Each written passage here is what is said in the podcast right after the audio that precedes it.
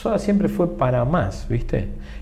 Pero no solamente por ser más y sé yo, sino como un objetivo de, de mejor, siempre subir la vara. Los 80 marcaron la era dorada del rock de la Argentina. 1980 y Rock es un ciclo de charlas en el que protagonistas de esa década, algunos famosos, otros casi anónimos, pero todos con historia propia, recuerdan hechos y personajes de aquellos años intensos. Bienvenidos a 1980 y Rock, la década dorada del rock argentino. Marcelo Angiolini, ¿dónde te encontraron en los años 80? Uf, espero acordarme. Escúchame. Eh, los 80, sí. Mm, me encontraron en un, en un primer momento en una locura de... Mi objetivo era eh, operar sonido. Quería ser operador de sonido. En ese momento no había información y era muy poco. Se sacaba de alguna información de una, una revista que se llama The y que podía sacar notas, una revista en inglés que me llegaba. De tanto en tanto Sí, llegaba. claro, viste que no era que le salía Claro. la toco y canto. Claro. Eh, entonces eh, em- empecé por ese lado, acá no había. de- digo, no había hoy. No podías estudiar para ser Claro, porque técnico no de había, no había- sonido. no había- No podías tomar un no podías, no podías tomar cursos, era todo.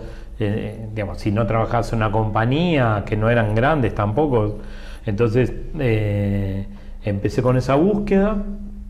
En esa búsqueda me encontré con un Eduardo Hinrich, que Sí, sonidista, que- sonidista que histórico del rock nacional. Claro.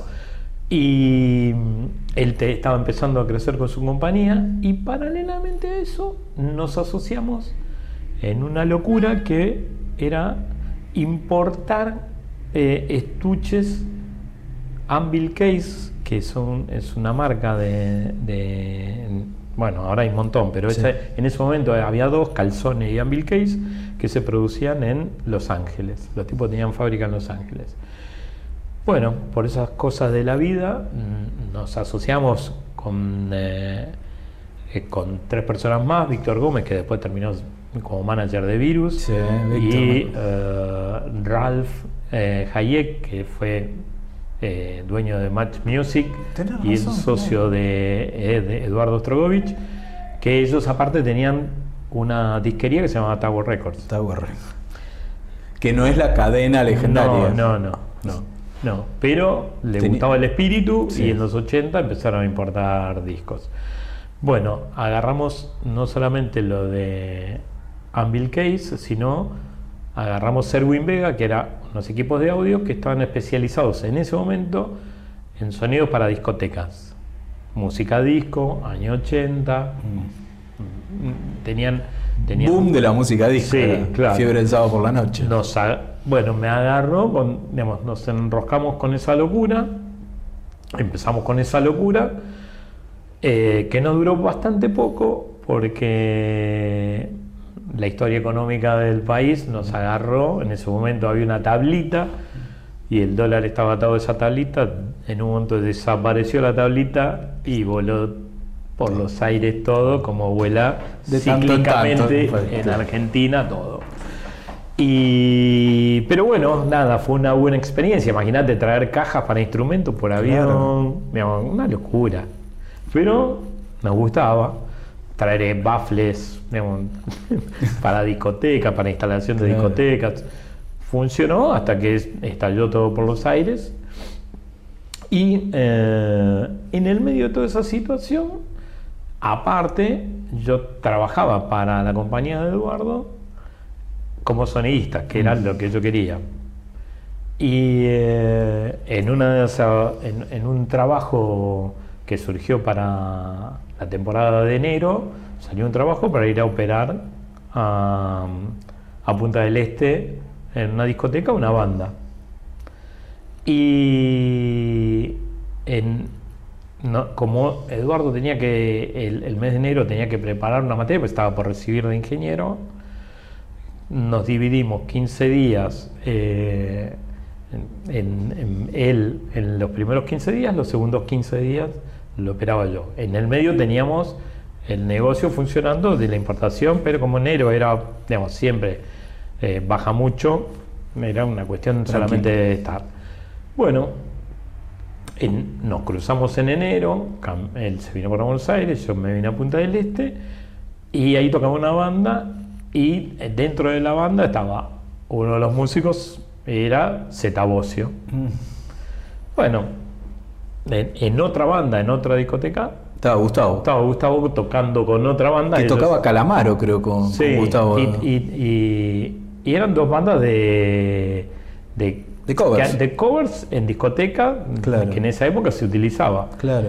Y, bueno, ahí lo- también lo conocía Gustavo, ellos eran compañeros de facultad. Y bueno, quedó la relación.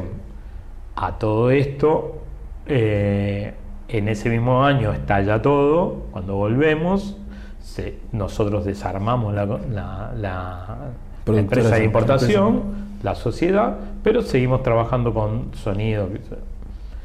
En, en- en toda esa en toda esa, en toda esa movida, eh, yo empiezo a trabajar más de operador porque no, no había. Y que en definitiva era lo que vos querías. Claro. Y, y bueno, en, en una de esas situaciones, digamos, de, de trabajo, empecé a trabajar para otra productora de Rodríguez Ares. Carlos Rodríguez. Ares. Carlos Rodríguez Ares, fanático de Elvis. Sí. Y, y bueno, en algún momento de, de- de ese periodo, eh, vuelve Z, me invitan a una presentación para que vaya a ver su presentación de Soda a una discoteca Air por ahí en, en Cabildo, Cabildo, antes de llegar a. General Paz. Y, y bueno, los voy a ver, sé yo, me pide una devolución porque como yo trabajaba, no, no habían sonado bien, pero era, era como una fiesta con, con modelos. Era un desfile de modelos, Sí, sí, sí, sí, sí, sí. sí. Bueno, nada, les hago una devolución y empezamos a trabajar y, y armamos un plan de trabajo. Yo tenía algunas relaciones, digamos, y, se, fue fluyendo y, bueno, se fue construyendo un, un, ¿cómo se llama? un equipo de laburo con, con una idea y bueno, Mira dónde llegó la idea. Eh, ¿Y cuándo pasaste de sonidista de Soda a ser el manager de ellos? Y bueno, lo que pasa es que fue como fueron distintas situaciones. En un principio sos todo. Un poco más músico y todo. No, no te digo que músico, pero digo, era. era Cubrías todos los huecos cualquier, posibles. Cualquier banda under, digamos, eh, salíamos, y digo, salíamos a, a pegar afiches eh, y, y después a, a hacer toda la movida que no, porque no había una estructura, no había una Claro. oficina, no había nada. Entonces, eh, el, todo, todo el, el proceso under, si querés poder llamarlo, era un- una plataforma que todos hacían de todo. Yo hacía por ahí lo que era una situación más de, de manager, sonidista y, y logística eh, en, en esa instancia. Claro. Después existió la, la- la- la firma del contrato con, con Sony, ese Era CBS en ese momento, claro. CBS, estaba ahí en Paraguay. ¿era? En la calle Paraguay, sí, Bueno, después estuvo toda la producción del disco. eh, Que la hizo Federico Moura. La hizo Fede. ¿Cómo sí. surge? ¿Vos te acordás cómo surgió la, la- la- la idea de que fuera Federico el productor? ¿Eso lo puso la compañía? No, no, la compañía no. La compañía tenía, la compañía tiene un, un sistema raro. De hecho, el- Para entonces, perdóname, Soda ya tenía hecho como un demo o algo con nosotros tres o hicimos, cuatro bueno, temas, ¿no? una sugerencia fue esa. Digo, che, tenemos que hacer un demo porque primero es más fácil para ir a un bar y, y- Claro, y mostrar decir, algo. ¿qué- ¿quiénes son estos? No Claro. que prendía la radio o ponías Spotify o ponía YouTube No, o, no. digo, no, no, esa herramienta no estaba. Entonces, bueno, ¿qué- ¿cuál es la mejor forma? Bueno, la mejor forma es bueno, tener un, a- un soporte donde puedas mm, salir a golpear una puerta y decir, che, Escuchá. tengo esto. Claro. Por otro lado, también a golpear puertas, a, che, mira, está esto, una plataforma. Eh, de hecho, Soda tuvo, creo que antes de. tuvo el, el demo y tuvo un video. Claro, que lo hizo Alfredo Lois. Lo hizo Alfredo. Y, y, digamos, para, era una banda que no. Ni las bandas Nada. de primera No- no línea existía, tenían video no, no, todavía. no, no se usaba Era- todavía. era un digo, siempre se, siempre se pensó a más y siempre se aspiró a más. De Mm. hecho, muchas veces se resignaba eh, en cuanto a los shows ganar guita a, a tener un buen sonido.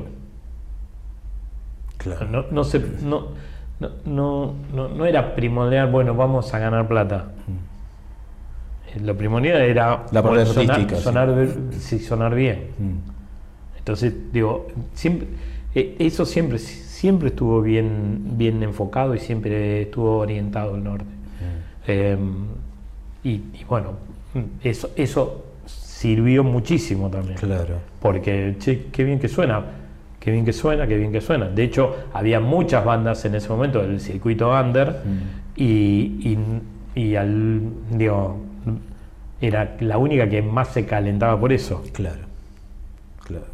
Entonces hacía también la diferencia. Mm. Eh, Te preguntaba cómo surgió lo de lo de Federico, si te acordás. no, lo de Federico sí, me acuerdo. El, el tema sí. Em, en, en un momento, en- dentro de la. eh, Soda tenía firmado, digamos, nosotros teníamos firmado, el grupo tenía firmado un, un contrato con la, con, con la discográfica, pero no tenía agencia, todo un proceso inverso fue. ¿viste? Claro, ellos habían llegado a CBS que los hizo firmar Horacio Martínez, Claro, Eduardo yo, Martínez. yo lo conocí a Horacio porque había, había trabajado de asistente de producción en una grabación donde estaba Víctor Gómez. Ah, Claro. Eh, y, y- y había producido. Yo le llevo el material a, a Horacio, le gusta y lo firma. Lo firma con, con la discográfica. Mm. Él era productor artístico. En esa época existían como una línea de productores artísticos que eran como los cazatalentos. Claro. de- Ella había llevado a Virus además a CBS. Claro, él tenía, él tenía virus aparte y nosotros vamos con Rodríguez Ares, porque yo estaba trabajando también en- para, para virus y para los helicópteros, que era la agencia de Rodríguez, De Rodríguez Ares. Ares, claro. Entonces, cierra, le cierran por todos lados, era de la misma compañía, Mm. los virus eran de la misma compañía y era algo más afín a lo que al perfil que tenía musicalmente Soda. Claro. Porque, para que te des una idea, en ese momento, el primer disco de Soda lo graban tres técnicos. Tres técnicos, no sabía eso. Claro, porque el tema es así. El estudio es de. El estudio de la discográfica De que CBS tenían ahí en la calle Paraguay, sí. los técnicos eran asalariados de estructura. Claro, y tenían sus horarios. Entonces vos decís, hoy, hoy el tipo grababa Ramona Galarza, mañana grababa Soda Stereo, al otro día la grababa Sandro, por decirte. Claro. Porque los artistas de la compañía. Claro. Pero por ahí el, el turno que le tocaba a Soda era otro y era otro técnico. Entonces le tenía que andar contando de qué iba. ¿Y esto qué es? Ah, ok. ¿Y acá qué grabaron? Entonces era, viste, un proceso rarísimo que para hoy, digamos, bueno, ese fue el primer. Después, digamos, después fue cambiando, pero es, mo- es morder el polvo. Claro, es- derecho es- de piso. derecho del famoso derecho de piso. Claro, tal cual. Eso, eso ocurrió y fue todo un- era todo un proceso. De hecho, para procesar el final del, del, del disco, me alquilamos un procesador que ni siquiera lo tenía el, el estudio. Y lo, viste que era como un, era un procesador que resaltaba mucho más los agudos, porque, claro, era, era, un, era una tecnología que estaba como, no era mala, pero no era la última Claro. tecnología. Y en los 80 como que había estallado, Sí. empezó a estallar Sí. un- un- un- todo el proceso de sonido y claro, queremos sonar, di- digamos, volviendo al tema, queremos sonar o, o queremos ser un diferencial. Claro. Y bueno, eh, en Fede entra de la mano de un- estaba, por un lado estaba dentro de la misma compañía, por otro lado estaba dentro de la, la- la productora que estaba tomando a Soda, entonces eh, funcionó todo ese maridaje de, de Fede. Claro. Yo recuerdo en aquellos tiempos habérmelo encontrado una vez a, a Fede eh, por la calle Florida y él venía de, de trabajar con los Soda, un día, un día a la noche, me acuerdo. Y, y que me decía de- del entusiasmo que le estaba poniendo. Él estaba muy entusiasmado con, el laburo de productor. Le, le gustaba mucho, más Sí, allá de claro. lo, lo suyo como, como compositor, como cantante, como frontman Sí, de- claro. de, Virus impresionante. Él estaba muy entusiasmado con, con eso de ser productor. Sí, claro. Le gustaba. Sí, aparte como que era una, ¿cómo decirte? Es una figura que para esa época Claro. No existía creo que tanto. Charlie era el único, digamos, que ya, que ya tenía una carrera. Claro. De hecho, Charlie produjo en es- más o menos en, en Es- esa línea de tiempo a Twist, a Hit. Sí, claro. eh, eh, eh, pero no, no era un, no era normal tener No, un productor No, no, no. dentro nada. de la grabación. Claro, sí, sí. Por lo menos en el rock no era, no, era no, no, común no, en aquel no. momento. No.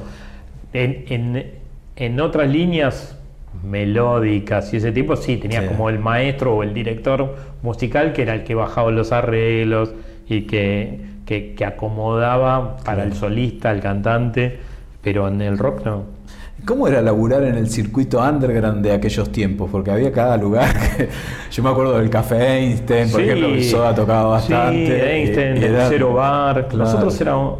El circuito. mm, eh, Soda era. Se sentía cómodo ahí en Cero Bar, Mm. en República de la India. Sí. Eh, en Einstein hemos estado. Mm. En el Stud, En Free Stud, Pub, en la- también. Sí. Eso en, era como. en la esquina del sol. La esquina del sol después con. La esquina del sol, la otra vez me encontré con Gustavo Rosas, el dueño, Sí. y yo no me acordaba, yo le rompía las bolas, tiene que tocar soda, que soy, y él estaba más con el palo más, viste, más rockero. Sí. No, viste nada, pero que no. Eh, el enano vivía a una cuadra y media de mi casa. Y entonces un día le digo, che, ¿por qué no sé? Me dice, toma, te doy la llave. Yo no me acordaba, te juro que no me acordaba. Y él me dice, ¿te acuerdas que yo te di la llave para que hagas un domingo? Sí. Bueno, yo no me acordaba que él me había dado, yo pensé que había sido de otra forma. Él me lo dijo.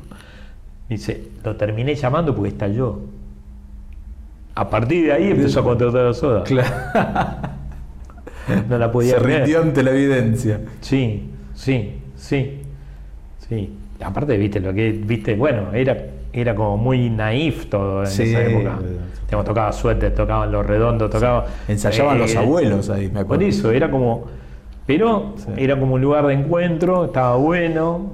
Y la verdad que después se fue acá, acá cerca, ¿te acuerdas? Sí, en Olazábal y Eh, Libertador. Yo lo vi a Soda también ahí, por ejemplo, una vez. Sí, sí, sí, sí, Sí. sí, sí, pero no sonaba tan bien ahí. No, ese lugar y no duró demasiado tiempo. No, no, Ahí cambió. no, pero el circuito era ese, sí. ¿Y cuándo empieza el laburo de Soda en discotecas? Eh, ya en el primero... Con el primero empieza, Sí, ¿no? Sí, Porque sí, el primero sí. es 84, ya 84, coincide con sí. pasó la explosión post Malvinas, Sí, pasó la alegría de la recuperación de la democracia y, y había de todas formas como un ánimo festivo y la, y la gente consumía, se había abandonado un poco la, la temática testimonial en el rock, ya la gente no estaba tan interesada en las letras más No, crudas no. y buscaba otro tipo de, de, de Sí, ya, había pasado todo el fenómeno Baglietto, que en su momento Claro, había estallado, claro. fen- eh, León, digamos, ya todo eso había pasado y como que la gente quería, la demo- viste, liberar toda la represión. Claro, y, y a- y y- encontró la vuelta de, fíjate que los twists la rompieron, los abuelos Los ah, la rompieron, digo, así que, que laburaba y era todo un circuito y, y estaba toda esa ola. También veníamos de todo, toda la línea de música disco, que las discotecas estallaban Sí. y había mucha discoteca, había un circuito. Eh, digo, nosotros, yo recuerdo un año 125 shows, era, viste, laburabas, se la trabajaba muchísimo el circuito de las discotecas. Mm. Había mucha competencia, la gente quería y tenía esa demanda, eh, competían las discotecas, entonces, ¿cuál era la frutilla? Llevaron una banda. Claro. Entonces, to- todo eso eh, fue positivo para que hubiese mucho movimiento. Eh, Charlie iba a discotecas también. Los hits, soda, Sumo. suéter, digamos. Los redondos de Ricota tocaron en, en Pinar de Rocha. Por eso digo, había como mucha necesidad y era, eh, se corrió el eje del under a los lugares de discoteca para poder, digamos, que para, para salir a tocar. Claro, que además eran mucho más rentables. No solamente, digamos, era rentable, la gente tenía empatía porque los escuchaba en la radio. Claro. Y los Eh, bailaba también. Y, y sí, claro, pero querían, era el tema festivo. Claro. Eh, había, no sé, había dos programas caballitos de batalla, de, el de Lalo y la Negra, Sí, el de 9 PM. El 9 PM, estaba el submarino amarillo con, Tom Lupo. con Ton Lupo, digo, y como que había, y estaba, había otro más con, ay, ¿cómo se llama? Eduardo de Ricis, ¿es? No. ¿Te acordás? No. No, ese no. Bueno, se fue el wifi. Sí. Eh, Mucho. Eh, pero como que había, viste, Una- Sí. un- había movimiento, de- ni hablar después, del no- ya en los 90 apareció Rock and Pop y Sí, era no, como una plataforma gigante, Sí, sí, sí. gigante, porque ahí se amplió, no solamente con lo nacional, sino con, con lo extranjero. Pero digo, en, en ese momento surgió esa situación de tener una plataforma donde lo- la gente escuchaba eh, música y la quería consumir en un lugar y bailarla y divertirse. Claro. En- Entonces todo, todo ese proceso se dio, la verdad que espontáneamente. Y ustedes con Soda es- con- empezaron o fueron de los pioneros en esto de em, hacer, de tocar más de una vez por noche. Sí, Porque se iba por ahí a dos o tres bolichos. o algo. Sí, tres no recuerdo poco, dos sí. Lo que pasa es que había mucha demanda, Claro. ¿viste? Mucha demanda. Eh, y bueno, eh, el, el hecho de hacer 100, te decía, 125 shows, sí, Claro. sí, sí, sí. De hecho, una vuelta, eh, creo que, mm, bueno, está en libros y que se nos afanaron Me acuerdo, sí. nos todo un camión. camión se habían Sí. sí. Eh, ah, yo vivía acá cerca de acá, cuatro o cinco cuadras de acá, Sí. y vino, no tenía ni teléfono, digamos, otras épocas. Mm, Yo me había acostado a las 5 de la mañana y teníamos show a la noche y habían, digamos, me enteré a, ponele, 11 de la mañana que vino Yayo, que trabajaba en la, en la productora, a golpearme la puerta para decirme que, que, se habían, que lo habían llamado el, el chofer del camión, que le habían afanado el camión. Sí. Lo extraño que no, nunca apareció nada. Nunca apareció nada. ¿eh? No. Nada. Tenemos algunos indicios entre nosotros, qué sé yo, pero no. Después fue una situación muy cómoda porque salían todas las radios y, y llamaban a la oficina. Me parece que, viste, era como una- una situación, no vi, no sé qué. mm, Nada. Nada. Nunca apareció nada. de eso. Nada. Nada. ¿Y cómo, habían- cómo se habían recuperado económicamente? O sea, ¿cómo volvieron a, a- a equiparse? Mira, eso fue en- en los primeros, en lo que teníamos inmediato, préstamos de otros músicos, Claro. ¿sí? Y después lo tuvieron que viajar a comprar. No había forma, Claro. porque no... Algo se compró acá, algo se compró afuera, pero no... Fue rarísimo. Oh, terrible. Eh, Sí. ¿Cuándo sentiste que, que Soda, boom, había estallado, que había llegado, que era... Hmm. ¿Sabes qué? Es buena pregunta porque creo que fue un proceso, ¿viste? Es como que siempre se Era fue como que cada vez llevaban más gente, siempre- cada vez no, laburaban pero- más. Pero sí, se- se- fue raro el proceso porque se fue creciendo, así como eh, siempre se aspiró a más. eh, yo quería, mira, yo creo que el, el punto, así como un punto de inflexión, fue en, en el Festival de los Tres Días de la Democracia. Mm. Así decir, "Uf, ta- tanta gente. Que fue en la 9 de julio. Sí. Sí. Eh, me parece que. Sí, porque como adem- que- además ese festival quedó marcado como la vez que Soda tocó para 150.000 Claro, personas. Y sí. tocaron otros artistas también durante Sí. el festival, pero es como Sí. que quedaron opacados grandes artistas. Sí, sí, Quedaron- de hecho mucha gente. Quedaron como- opacados por, por ese desborde con soda que fue impresionante. Sí, sí. Yo creo que fue, viste, como. Si bien vos vas a un festival, por ahí, viste, te puede ir bien, te puede ir mal. Digamos, Soda ya había pasado por el festival de la Rock and Pop, Claro. había tocado en Excess, qué sé yo, digamos. Pero me parece que en- en- eso fue como, wow, ¿no? Fuerte Claro. fuerte. Porque la gente se quedó, porque la gente. Claro, la respuesta de la gente no era solo que había Digo, 150.000 porque- personas. sí, ¿Cómo respondieron? Claro. Claro. Eh, Y, y, y la verdad que fue como, viste, shock, ¿no? Porque no era, no es. Hoy, bueno, qué sé yo, hay eventos eh, de, de- de esa magnitud. Sí. Eh, de hecho, que eso, hay festivales, que eso la, la Palusa, de mismo Soda hizo dos, dos campos de polo en diciembre. Claro. Digamos, que es gente. Con la diferencia que es un ticket pago. Claro. Eh, entonces, pero gratuito y con esa convocatoria y que la gente responda, yo creo que, que digamos, fue como así, power. El momento. ¿Y, y cómo vivían internamente ese proceso de ser cada vez más famosos, cada vez más reconocidos, cada vez ganar más? Sí. Eh, mira, eh, si bien sí era un objetivo, siempre fue para. eh, siempre fue para más, ¿viste? Pero no solamente por ser más y qué sé sino como un objetivo de, de mejor. Siempre subir la vara.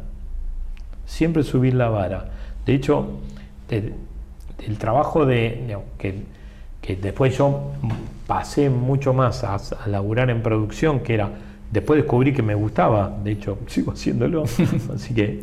eh, el hecho de, por ejemplo, recuerdo de, de pedirle a, a Daniel Greenman, que en ese momento traía bandas, que nos pase la información de los riders técnicos para entender cómo volcaban las necesidades. En ese momento se firmó un contrato y era. Y después era un espadeo y ver de qué manera digamos, vos te acomodabas o lo llevabas vos o que fuese. Entonces, eh, entender qué marco le daban las bandas de afuera a lo que hoy, digamos, no hay una banda ni un clase C que no sepa lo que es un rider técnico. Y en ese momento acá no circulaba No, sí, ese- sí. digamos, ninguna banda. De hecho, el otro día eh, me hicieron notar que Soda fue la primera banda que asignó un asistente por músico, que antes no se usaba Mira, eh, para los shows en vivo. no Así sabía que- eso.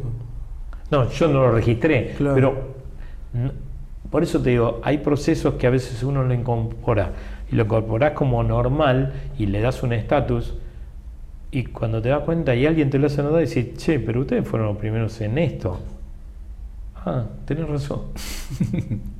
Y era como un, era como un, pro- un proceso lógico interno de querer eh, siempre ir un poquito más, pero por buscar una excelencia, ¿sí?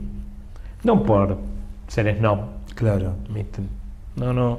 Entonces, eh, e- esa búsqueda de, bueno, ok, ¿qué marco le damos a la producción y, y a, a nuestro interlocutor? Eh, también fue, es un aprendizaje. Y lo vas ajustando a medida de, de, de las necesidades que tiene la banda. De hecho, cuando Soda hace los desembarcos en Latinoamérica, lo- los primeros pasos eran durísimos. Porque el, el protocolo, el uso y costumbre era a, a los, can- digamos, a los cantantes que eran los, la- digamos, los, los artistas no tan rockeros, los tipos estaban más preocupados por la sábana de seda, por viste la limusina y qué sé yo, cuando nosotros estábamos más preocupados por el, el Sonido, hard, el la- sonido, las luces, el escenario, como que la, la- la- prioridad la tenía ot- otra cosa, Claro. no, no, no eso. Claro. ¿sí? Sí, sí, sí, un enfoque bien artístico tenía. Eh, si bien digamos, no, eh, vos entendías, pero no, Sí, pero para darle bola a esto, a nosotros nos interesa más esto Claro. que, que tener una sábana de seda. No te digo que vamos a parar en, en una carpa, Claro. pero no, no, la búsqueda iba por otro lado.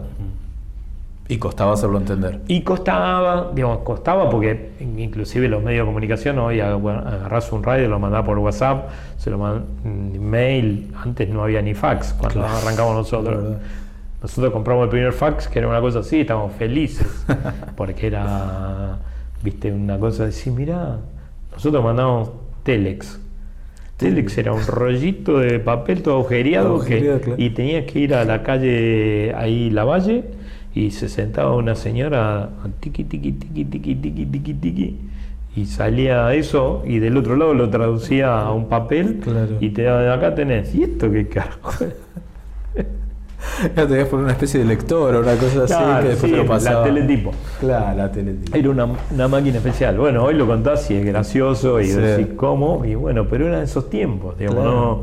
Eh, hoy tenés que herramientas de informática, tenés, no sé, acá tenés planos de, de los estadios, eh, diseño de la iluminación, por, digamos, tenés, tenés simuladores, tenés predictivos de audio, tenés una cantidad de departamentos hoy que, que obviamente el negocio cambió, Claro. eh, la complejidad cambió y está buenísimo, pero en esa época, viste, era, si bien tenía todo un romanticismo, también era como mucho capa y espada, ¿no? Claro, y además el tema de ser una banda de rock.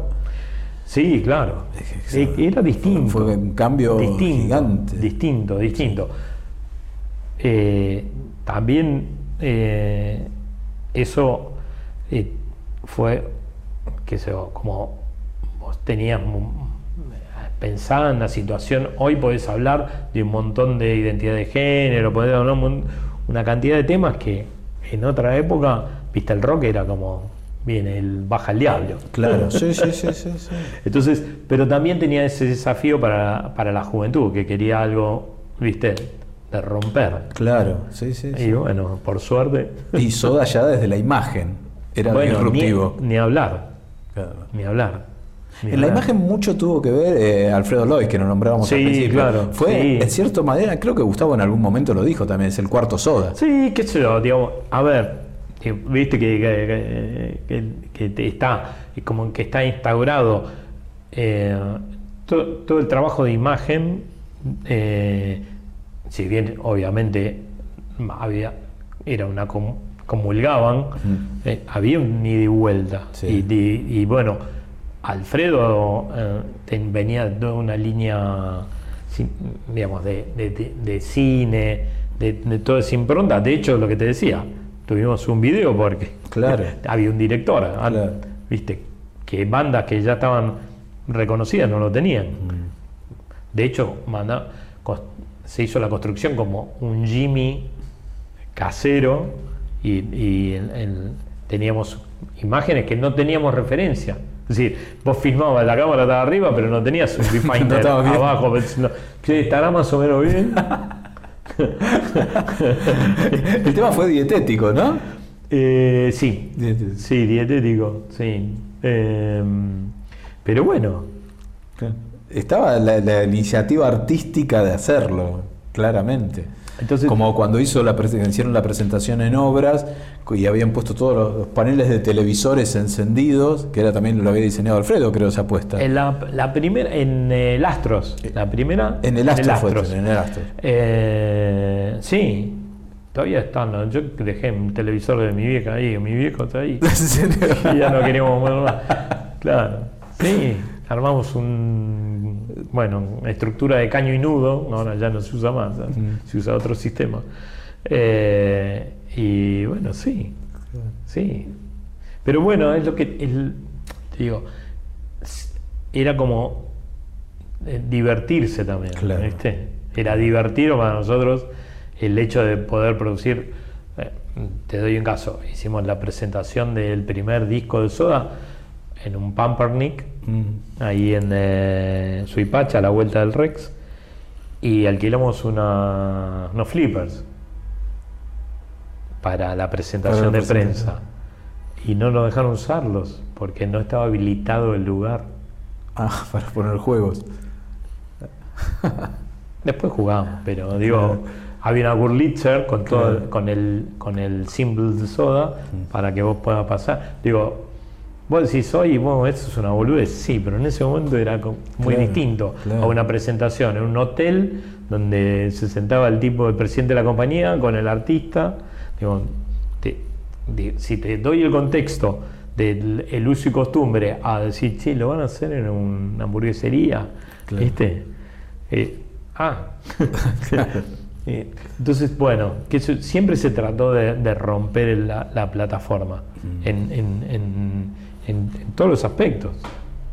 A partir del tercer disco de Signos es como que al éxito que el, el grupo venía teniendo se le suma que ganan prestigio también. Es como que hasta ese momento por ahí eran vistos como un grupo, no te digo menor, No, pero como un sí. grupo de, de música más divertida que como un grupo serio. Yo creo que eh, sí, eh, como que no, no, se, no veían o no, no, no se dejaba, no trascendía todo lo que había atrás de, de, de- de resto musical y creativo y particularmente Gustavo, digamos, un, un tipo que tocaba la guitarra va a decir, ah, Mm. y claro, digamos, si, lo, si vos lo juzgabas solamente por, digamos, por, por su, su, su obra de esos discos, iba a decir, ah, no sé, sí, qué sé yo. Mientras que es verdad que a partir de signos decís, ah, mira, Mm. pilaron otra cosa estos tipos, ¿no? Cambia además la temática de ellos, me parece un poco. Sí, sí, sí, bueno. Y ahí digo, se produce. eh, Creo que ese, ese disco, en la opinión personal, ¿no? Es como. un- Bisagra. La bisagra. Sí, bueno, que- Dinamo también. Claro. ¿Viste? Como que es otra vuelta de rosca. Digo, pero son procesos también que ellos lo, lo- lo- lo vivían, porque también buceaban mucho eh, en, Claro. en- en- en esa búsqueda. ¿sí? Sí, de hecho no hay un disco de ellos que sea igual al anterior. No, no, no. Y siempre la digamos, siempre fue desde la búsqueda de musical, sonora, eh, de puesta, Mm. la estética. Si, si, si lo analizás, es, digamos, va cambiando, va cambiando, va cambiando. Y decís, ah, mira. Y, y, y, se- y como también, digamos, no- nadie tiene, digamos, ah, sí, juego este pleno. También era un jugarse un, un pleno, ¿no? Mm, Seguro. tirarse un piletazo, pues decir, bueno, le puede gustar, no le gusta. salir, claro. Y, y- y, bueno, sé yo, Canción Animal es un disco que termina rompiendo, digamos, porque tiene toda una situación eh, popular, con música ligera y, son, y sonora que terrible. Y es muy distinto a los discos anteriores. Sí, Lo cual también fue una aventura tirarse a hacer eso, lo que vos decías recién. Sí, sí. ¿Te de puede hecho- salir bien como? De hecho, esa fue una gira que para los 90 eh, el- eh, fue como demasiado ambiciosa, con dos escenarios. Se hizo un releva- Nos tomamos el laburo de hacer un relevamiento de todos los estadios que íbamos a ir en la gira, en la previa, digamos, que, que era distinto para, para esa época. ¿Te imaginabas en aquellos tiempos que la música de Soda iba a tener vigencia durante décadas y décadas? No, no, loco, ¿no? Pero mira, lo veo, nosotros ahora terminamos de hacer la gira y no- nos llamaba la atención el, todo el cruce de, de generaciones, porque veía familias cantando con sus hijos y que los chicos no habían visto nunca, viste, a Soda, claro, lógicamente. claro. Y te, llama, te da una emoción que vos decís, cómo, cómo penetra la memoria emotiva eh, un tema, ¿no? Mm. Y la verdad que nadie, digamos, cómo, cómo se hizo carne la música, y la verdad que es un proceso rarísimo y hermoso. Sí, sí. Por cómo un artista puede permanecer en el alma, en el corazón de la gente. Y cómo una obra puede perdurar Sí. en la memoria colectiva. Sí, Sí. sí, sí, sí, sí. Eh, la verdad que mm, los primeros, cuando hace dos años arrancó esta la, última gira, eh, los primeros shows, los primeros 20 minutos eran muy, fueron muy difíciles en, en la emoción, ¿viste? Claro. Te traía mucho. Mucho. Mm. Para todos, ¿eh? Mm. Para todos. Porque no, viste, veías lo que pasaba en el público, te, te, te venía tu memoria emotiva de lo que pasaste y lo que se dio, y la verdad que era Claro. Era, Era- un túnel del tiempo que te llevaba de- muy, todo el tiempo de un lado para el otro. Sí, sí, Claro. sí. Lindo, pero, viste, uf, Un sacudón interno. Sí. Claro. Sí, porque eh, no lo pensaba. Luego decís, ¿lo pensaste? No, nunca, Claro. nunca. Claro. claro. Nadie. Claro, claro. No, no, porque son esas cosas que se van desencadenando, Mm. surgen. Claro. Y tampoco, viste, Es que además dentro de la misma historia de Soda, por ahí en determinado momento se hizo impensable que pudiera llegar a tener una prolongación. Porque, bueno, mucho se habló de las tensiones internas entre ellos. Sí, como cualquier, digamos, Claro. como cualquier banda, y es lógico, y son seres humanos, y hay ego de por medio, Claro. y, y es lógico. Lo que te llama, y digo, no, es lógico, pero lo que te llama la atención es cómo penetra la obra en la gente. Claro, la obra totalmente ajena a eso. La Totalmente gente ajena. percibe otra cosa. Claro. Así como la gente no, viste cuando decís cómo toca este tipo, qué sé yo, y la gente a veces no le importa si el tipo es un virtuoso la técnica, es lo que el tipo transmite como artista. Tal cual. Y esa es, yo siempre les digo, Y viste, es a lo que la viene- canción le genera. todo lo que vos digamos, porque yo, a veces vienen a, viste, gente, che, y te dice, qué sé yo, mi hijo, mi hija toca, qué sé yo, y yo le digo, "L- la gran diferencia es de ser músico a ser artista es un abismo, porque para ser artista primero te tenés que creer, porque no, no necesariamente tenés que ser el mejor guitarrista, el mejor cantante, tener el registro de qué sé yo, no, te- va por otro lado la cosa. Totalmente por otro lado. Digo, sí tenés que tener resto. Digamos, no, no es que es todo auto- autotune. No, claro, no, no. No, lo soporta. Ne- pero necesitas tener un, una- un valor agregado a- además de todo eso. Y, y- y- y tenés que transmitir. Tenés que traspasar. Digamos, si vos no llegás, y no pasa nada, ¿viste? Si vos no, no tenés ese power adentro, no. Digo, sí, bueno, toca, él canta lindo, qué sé, pero no. Sí, tiene el tal tema que es pegadizo, pero, Claro, pero, ¿qué te transmite ¿qué es ese lo que- tema? ¿Viste? ¿Qué es lo que me, me, me mata, me llega? Me, ¿Viste? ¿Qué, ¿Qué es lo de que el tipo mueve hacia el público? Mm. ¿Y qué hace que el público reaccione? Bueno, es eso. Y eso, por ejemplo, vos lo sentías cuando, cuando Soda tocaba en el Einstein, cuando tocaba en el Stud, ¿vos sentías que, que estaba eso? Mm, Quiero decir, no, no éramos- ¿valoraba ya en aquel momento no éramos, la no éramos obra? conscientes, Ajá.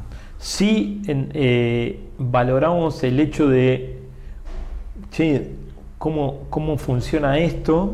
Digamos, ¿Cómo funciona tal tema? Digamos, ¿cómo, eh, el hecho de eh, Gustavo era como bastante quirúrgico en la lista de temas, ¿viste? Y lo percibía eso, en cómo, cómo conformar la lista de temas.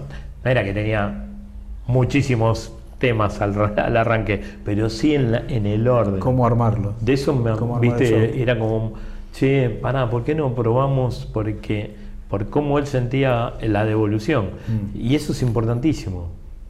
Parece una boludez, pero vos decís, No, che, no, no. ¿cómo haces la lista de Manejás temas? los climas del concierto. Claro, vos decís, che, ¿qué, ¿cómo haces la lista de temas?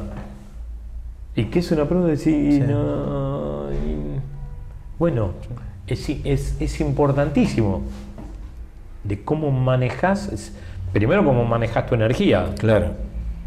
cómo, mane- cómo manejas ese intercambio de energía con el público, porque, viste, ¿de qué te sirve tocar tres temas al palo y después, viste, Sí. no llega, el, el baterista se quedó muerto, el guitarrista se quedó sin voz, digo, el, O el último tema es un bajón que la gente se va, que no entonces, digo, volada. y, y, digamos, desde ese, de ese, sin- de ese tipo de detalles, también. No con eso de, che, uy, mirá la gente, sí de la energía, de eso seguro, de eso seguro. Sí. Qué bueno. Marcelo, si pudieras volver a vivir un momento de los 80, o sea, vos pudieras volver a vivir un día o una noche de aquella década. Uh, qué complicado. Dejémoslo en el día, a ver. Eh, show. Eh, yo, si- ¿sabes qué? Eh, Astros. El, primer concierto. el primer concierto grande. Mucho romanticismo. mucha todo, digamos, todo como una energía de naif y de, de, de- de orgullo de digo porque fue el primer paso viste era el primer teatro eh, salir del under mostrar lo, digamos que, que, que a dónde queríamos apuntar a dónde queríamos trabajar cómo, cuál era el formato aunque era chiquito digo eh, ese, ese me parece que es eh, el punto El momento. el- viste como acá arrancamos Claro. Sí, Me imagino lo que habrá sido para vos esa noche cuando terminaron el show. sí, sí, sí, sí, sí, sí. Tengo- me acuerdo que fuimos a comer, a, en- terminamos y después nos fuimos a comer a, a- en ese momento a, a una parrilla, digamos. Me, acuerdo de, de- de- de disfrutar ese momento, de que estamos, no, no solamente por el hecho de, sino de romper el, el, eh, subimos, el, dimos el Lo primer hicimos. paso, sí. Qué bueno. Sí, Buenísimo. sí, sí, ocupado. Buenísimo. Marce, Bueno, un millón de gracias No, y un gusto verte. bueno, gracias.